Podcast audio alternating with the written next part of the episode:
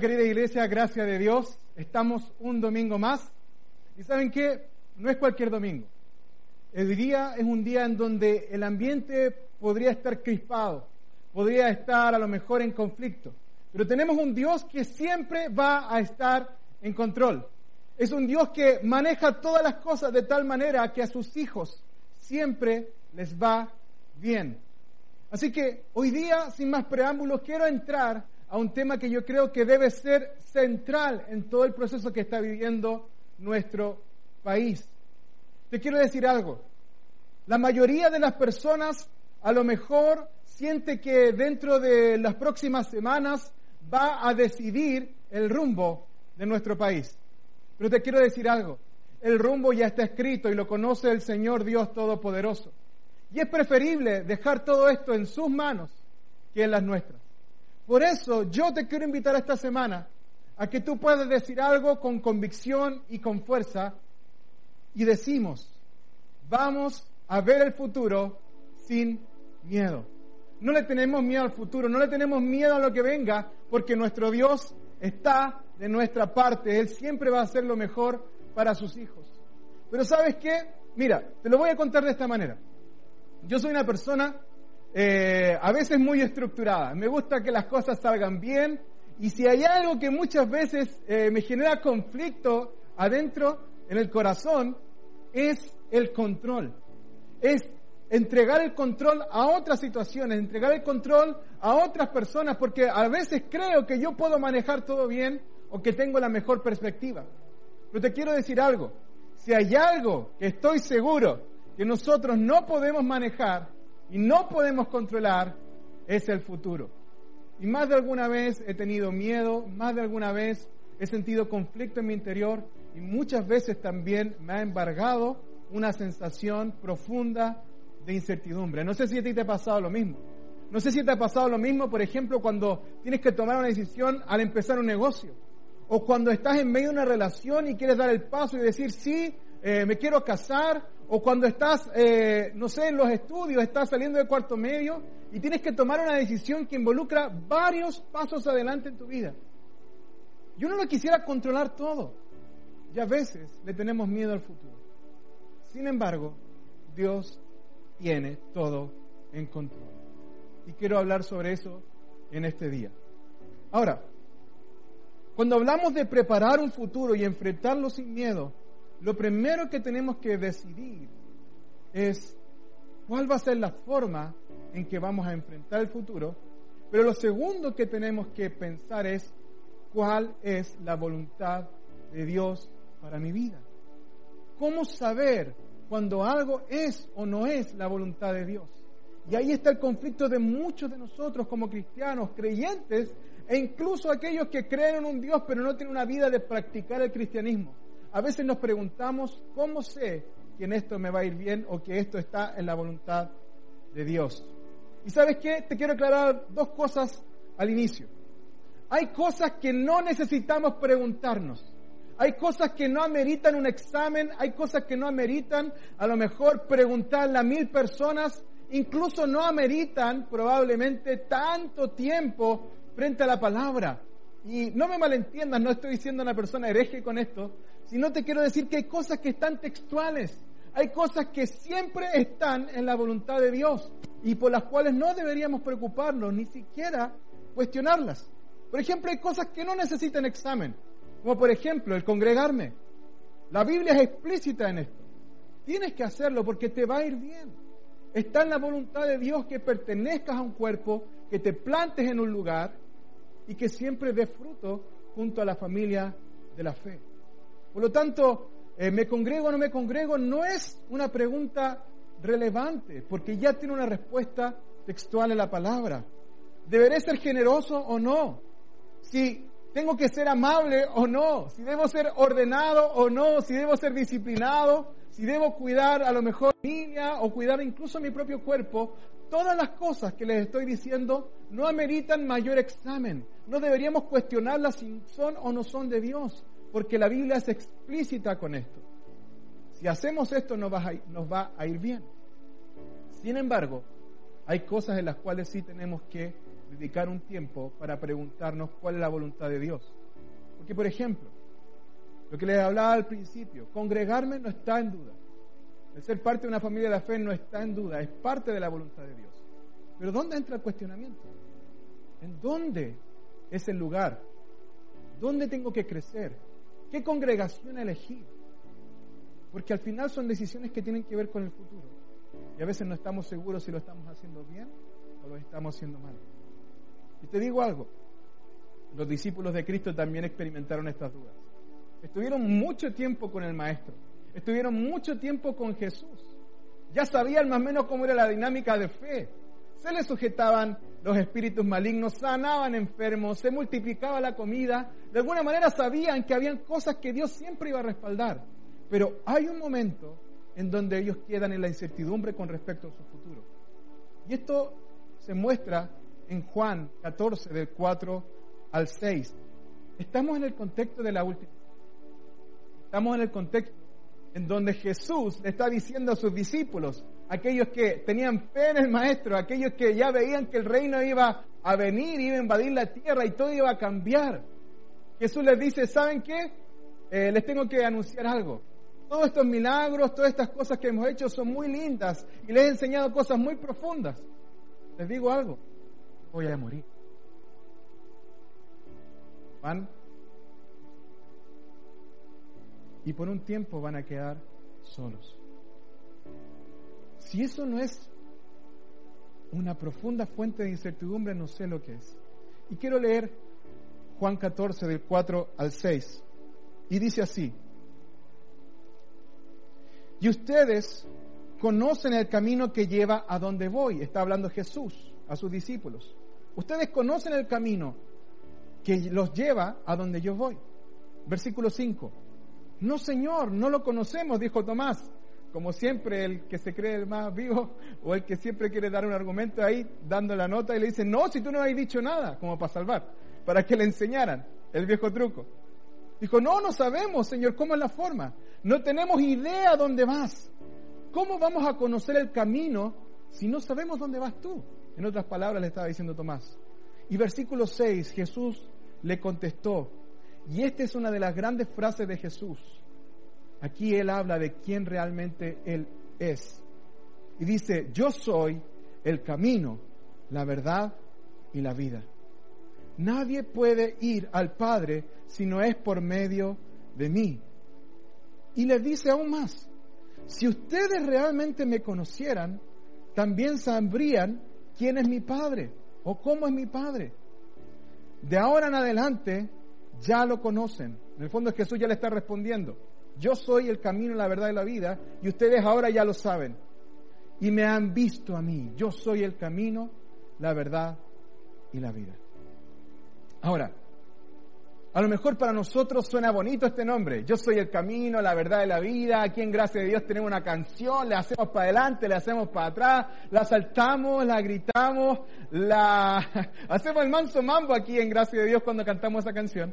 Pero les digo algo, a veces no conocemos la profundidad de lo que Jesús estaba diciendo ahí. ¿Y sabes qué? No quiero enredarte con una teología tan profunda porque creo que no es el momento, lo podemos hacer durante la semana. Y te quiero invitar a ti que nos estás viendo, a ti que nos estás escuchando, a que podamos adentrarnos, porque aquí Jesús le está dando la forma de cómo decidir siempre en la voluntad correcta de Dios, en la voluntad del Padre. En este nombre se encuentra el secreto para que la voluntad de Dios se manifieste en ti. Y quiero explicarlo ahora brevemente. Número uno, cuando Jesús dice el camino, la verdad y la vida, de lo que está hablando y en ese tiempo todos sabían y todos como, yo creo que la cara de Tomás y los otros discípulos quedó así como, no te lo puedo creer, Jesús está diciendo que Él es el camino, la verdad y la vida, no creo que haya dicho esto, ¿de verdad lo dijo? Porque lo que estaba diciendo y en el contexto de ese tiempo todos sabían que el camino, la verdad y la vida eran las tres, eran los tres lugares del tabernáculo. Cuando hablamos del camino, estamos hablando de lo que eran los atrios o la parte externa, en donde la gente podía entrar. A esa parte se le llamaba el camino. Después venía el lugar santo, al cual se le llamaba la verdad. Y por último estaba el el lugar santísimo, al cual se le llamaba la vida. En, otras palabras, Jesús estaba diciendo, no hay, no hay otra manera de llegar a donde yo voy, si no es a través de los simbolismos, si no es a través del camino que nos ilustra el tabernáculo, pero que se personifican, que se encarnan en la figura de Jesús. Ahora, qué bien, qué bien que sepamos ahora de que el camino, la verdad y la vida, ahí Jesús estaba hablando del tabernáculo, pero yo quiero ir más profundo. ¿Cuál es el método que le estaba hablando Jesús a sus discípulos para que estuvieran seguros en tiempos de incertidumbre? Y para esto tenemos que ver qué significa cada cosa. El camino. A grandes rasgos, como te digo hoy día, no te quiero eh, llenar de teología o de historia, pero a grandes rasgos el camino significa lo siguiente. En ese lugar es donde reconocemos nuestro pecado, reconocemos nuestros errores, reconocemos nuestros malos caminos. Y si tú estás por primera vez, te quiero contar algo. Pecado no es lo mismo que hacer cosas malas. Muchos dicen, o cuando tratan de definir la palabra pecado, dicen, no, pecado es hacer cosas malas. Y como yo no hago cosas malas, no peco, ¿de qué me voy a arrepentir? Pero te digo algo, pecado significa construir un camino independiente de Dios, independiente del camino que Él trazó para mi vida. Entonces, piensa en esto, si pecado tiene que ver con hacer mi propio camino, con hacer mi propia voluntad, en, el, en los atrios, en la parte de afuera del templo, en donde uno reconoce sus pecados, se encuentra el verdadero camino. Habían dos grandes cosas en ese lugar. Uno, el altar de bronce en donde había un sacrificio, en donde la gente reconocía y decía, yo he tomado malas decisiones, he cometido pecado, he hecho mi propio camino, y ahí la gente llevaba sus sacrificios y reconocía delante de Dios que se había equivocado de camino y volvía a tener de alguna manera el favor de Dios. Pero había una segunda cosa en los atrios o en este lugar llamado el camino. Estaba lo que era el lavatorio, el lugar en donde la gente se lavaba después de todo el proceso de reconocer y el proceso de sacrificio. Y ahí se nos dice de que esa fuente es la que nos santifica y nos vuelve de nuevo. La palabra en muchos lugares nos muestra este simbolismo de la siguiente manera. Lo que nos lava, lo que nos santifica es la palabra. Ahí vamos a encontrar cuál es el camino correcto, por dónde debemos transitar. Entonces, cuando estés frente a una decisión de futuro, lo primero que deberíamos hacer es conocer el camino y para eso tenemos que decir, Señor, muchas veces creo mis propios pasos, tomo mis propias decisiones, pero ahora quiero sacrificarlas, quiero entregártelas a ti y quiero dejarme lavar, santificar este camino por medio de la palabra por medio de lo que tú quieres para mi vida. Luego de esto venía lo que era el lugar santo, al cual se le llamaba la verdad. Y en este lugar, la gran idea de lo que hay tiene que ver con que dependemos de Dios. Aquí habían tres, eh, como símbolo, tres eh, cosas importantes. Eran el, el lugar donde ponían los panes, los doce panes, en donde se reconocía que la provisión viene de Dios. Lo segundo en un altar de incienso en donde podíamos saber de que Dios escucha nuestras plegarias. A grandes rasgos estoy queriendo tocar esto sin tocar muy profundo. Y por último estaba el candelabro que de alguna manera representa que Dios está presente en sus promesas. Y sabes que esta área nos lleva a entender lo siguiente, dependemos de Dios dependemos de su provisión, dependemos de que Él escuche nuestro clamor. Pero sabemos algo, Él nos prometió estar con todo su poder, con todas sus capacidades, con todas sus características. Este candelabro de alguna manera representaba que iba a reposar sobre nosotros el Espíritu del Todopoderoso, la sabiduría, la inteligencia, el consejo, el poder, el conocimiento y la reverencia. Entonces en este lugar nosotros decimos, dependo de ti, Señor.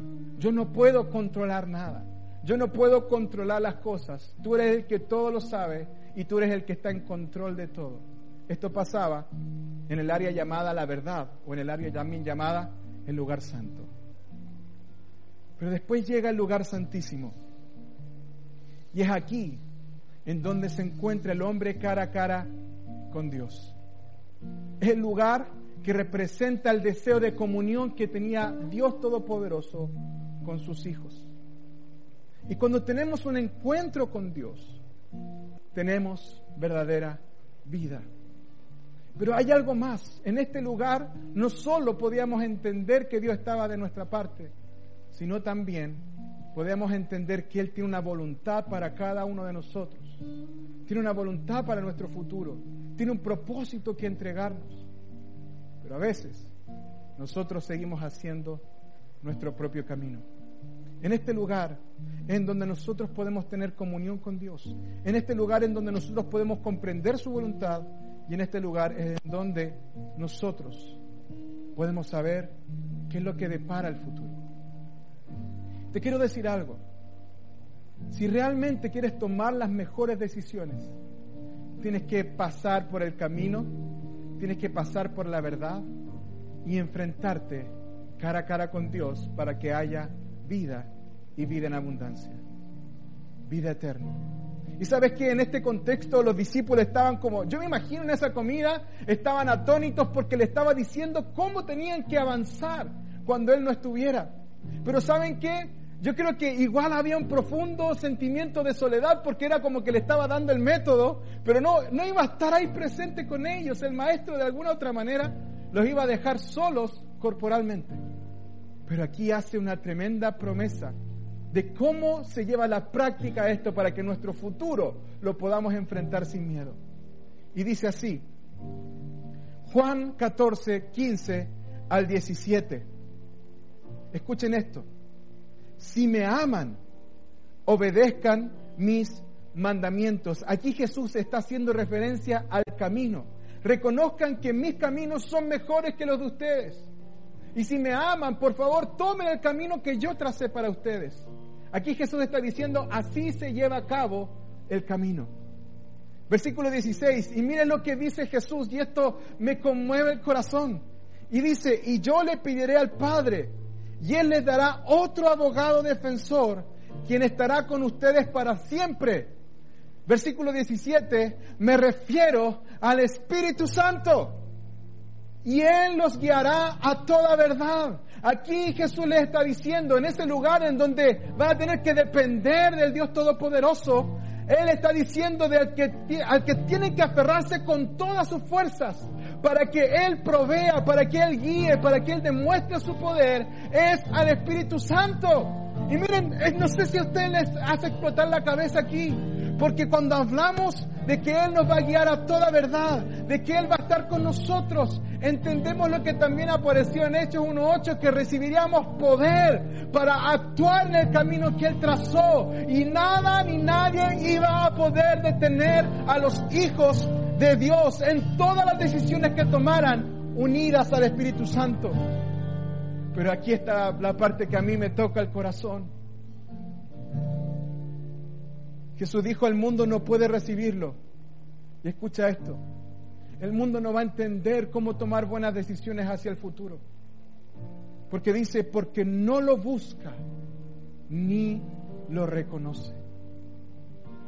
Hay tanta gente que le tiene miedo al futuro porque no sabe lo que la palabra nos prometió, ni tampoco busca una relación profunda con Dios. No busca una relación profunda con el Espíritu Santo, entonces andan a tientas en su vida. No saben cómo mejorar su matrimonio, no saben cómo criar sus hijos, no saben cómo salir de la depresión, cómo salir de, de los divorcios, cómo salir de la soledad, porque no buscan ni reconocen el camino que Dios trazó están separados. Sin embargo, Él dice lo siguiente, Jesús, pero ustedes sí lo conocen. Porque ahora Él viene con ustedes, hablando del Espíritu Santo. Gloria al Señor. No nos dejará huérfanos. Él dice, pero ustedes sí lo conocen, porque ahora este es el momento en donde está con ustedes y él empezó a hablar de la promesa que vendría después. Y no solo estará con ustedes, sino que Jesús dice que Él estará en ustedes. El Espíritu Santo hará de ustedes una morada celestial en donde Él va a guiar cada paso, va a guiar cada decisión y Él con su poder va a ir poniendo nuestros pies seguros porque en Él podemos avanzar y conocemos su voluntad. Ahí está la vida en abundancia. Ahí está la vida eterna. Ahí está el gozo supremo. Ahí está la alegría en medio de la salvación. Porque podemos reconocer nuestros pecados. Podemos reconocer que dependemos de Él. Pero para tomar las mejores decisiones con respecto a lo que viene, debemos, debemos llenar nuestro corazón, debemos buscar y reconocer el poder del Espíritu Santo que actúa hoy en nuestra vida. No te confundas, necesitamos al Espíritu Santo. Si sientes que estás confundido, busca el Espíritu Santo. Si sientes que estás aproblemado, busca el Espíritu Santo. Si sientes que algo se está apagando dentro de ti, busca el Espíritu Santo. Oh Señor, dependemos de ti, dependemos de tu amor. No solo queremos que estés acá alrededor de nosotros, sino Señor, sino Espíritu Santo, haz de mí tu morada.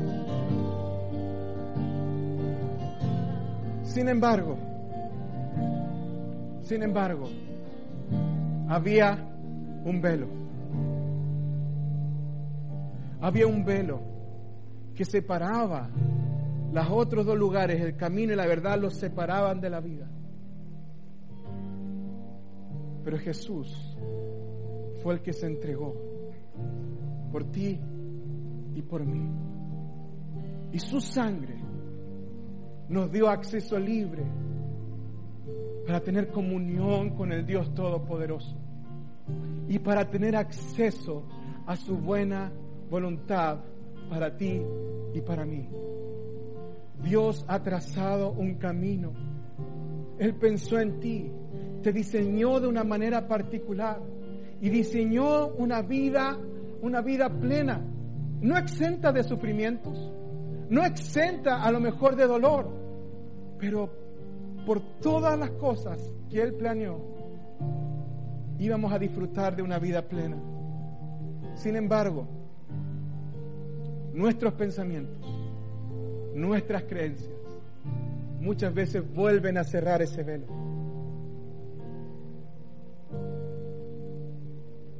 A veces tu necesidad de control, tu necesidad de tener siempre dinero en el bolsillo, tu necesidad de hacer las cosas como a ti te place, tu necesidad de decir es que yo soy así, por eso lo hago a mi manera, tu necesidad de mostrarte a lo mejor choro o de mostrarte a lo mejor autosuficiente, sin darte cuenta lo que está haciendo es nublar y volver a cerrar ese velo. Ese velo separa a una persona independiente de Dios de una persona que depende de Él. Te digo algo. Entra al lugar santísimo sin prejuicios, sin pensamientos humanos, sin autosuficiencia, sin necesidad de control, sin información, sin religiosidad. Entra al lugar santísimo con confianza, porque ahí Dios va a revelar su voluntad para tu vida. Él no se va a esconder de ti. Él no se va a esconder de ti. Él no es un papá que se esconde de sus hijos y los deja abandonados. Él quiere sentarlos en su regazo y decirle, estos planes he soñado para ti. Estos planes son los que he preparado desde antes de la fundación del mundo para tu vida. Y mis pensamientos para ti, hijo mío, son más altos de lo que tú pudiste algún día soñar o pensar. Por favor, no vuelvas a querer tener el control. Depende de mí, dice el Padre del cielo. Déjate llevar por mí, dice el Espíritu Santo. Conóceme a mí, dice Jesucristo, porque yo haré de ti todo lo que soñé y lo que viví. Porque yo soy el Padre del cielo y quiero estar cerca tuyo. Yo quiero estar cerca tuyo. No vuelvas a cerrar el velo. No vuelvas a ser independiente de Dios.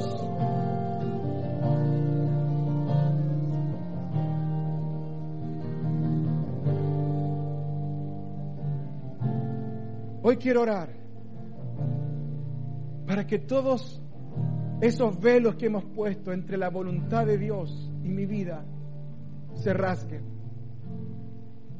Y para eso debemos reconocer nuestros pecados. Así el poder de la sangre de Cristo el sacrificio de la cruz vuelve a tener poder y se rasga el velo y vamos a poder saber cuál es la voluntad de Dios para nuestra vida. Y dejaremos de tener miedo al futuro. Repite conmigo, Señor Jesús, he creado uno y mil caminos como a mí me parecen. Creo que lo que sé es suficiente para gobernar todo. Creo, Señor, que muchas veces mi crianza tiene más poder que tú. A veces creo que mis recursos tienen más poder que tú. Incluso a veces creo que sé lo que está por venir cuando solo tú eres omnisciente. Hoy día quiero entregarte el control. Quiero quitarme esos pensamientos, esas creencias que han sido como un velo y sin prejuicios, sin autosuficiencia, sin independencia. Quiero entrar al lugar santísimo una vez más y guíame en todas aquellas decisiones que necesito tomar para el futuro. Espíritu Santo, llena mi vida otra vez. Quiero buscarte y reconocerte. Quiero buscarte y reconocerte, Espíritu Santo, en mi vida.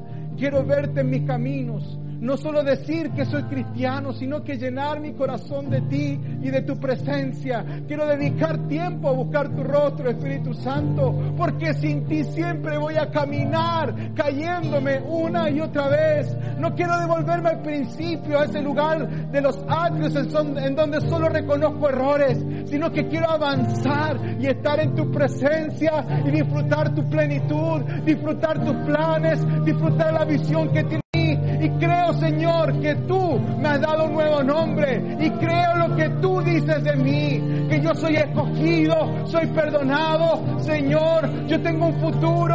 La depresión no tiene control. Señor, la crisis de pánico no tiene más control. La drogadicción no tiene control. La avaricia no tiene control. La política no tiene control. La autoridad humana no tiene control sobre mi vida.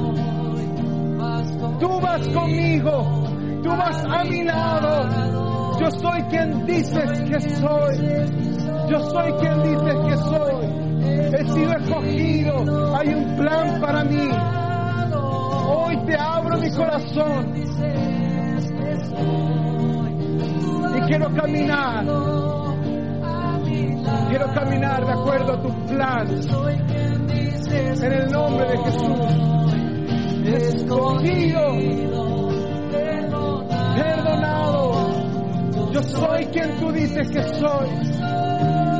Vas conmigo, a mi lado. Yo soy quien dices que soy.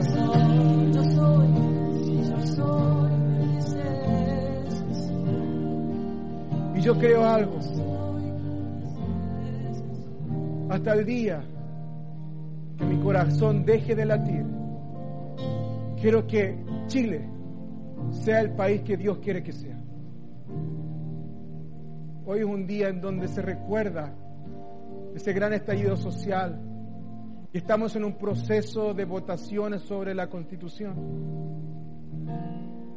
¿Y sabes qué? Como organización Asambleas de Dios, hemos dicho nosotros no vamos a tomar un bando político, porque el derecho a votar es de cada uno. Cada uno es libre de votar como su conciencia, su conocimiento y su corazón le dicte.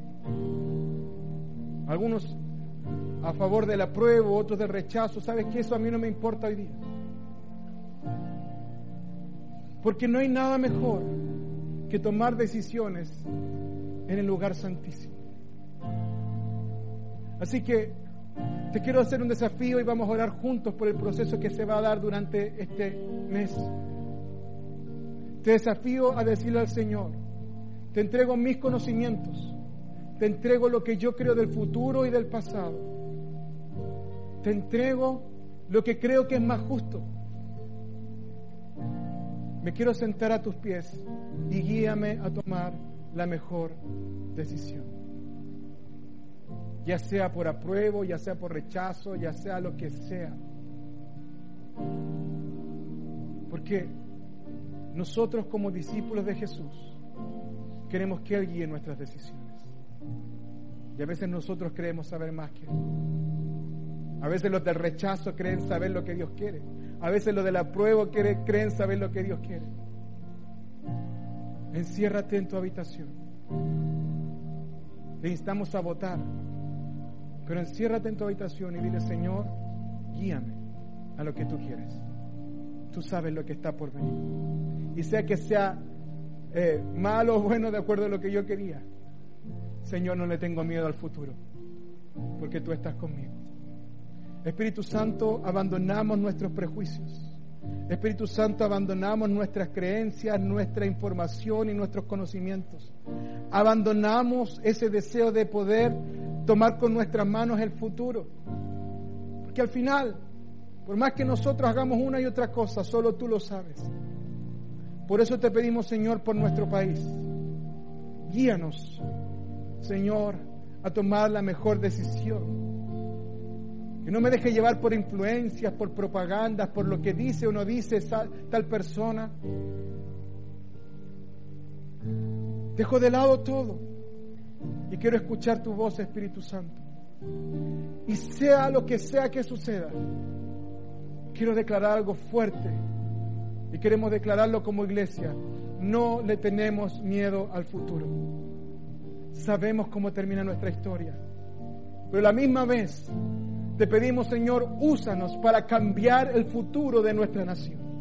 Úsanos para cambiar el futuro de la trabajadora y asesora del hogar. Usa, Señor, nuestras eh, capacidades para, para poder ayudar a aquellos obreros de la construcción, al doctor, al profesional, al emprendedor, al niño, al universitario. Señor, mientras haya aliento en mí, sé que tu voluntad es segura con respecto a esto. Quiero pregonar esperanza, quiero ser tu discípulo y mostrar al mundo que hay un camino mejor.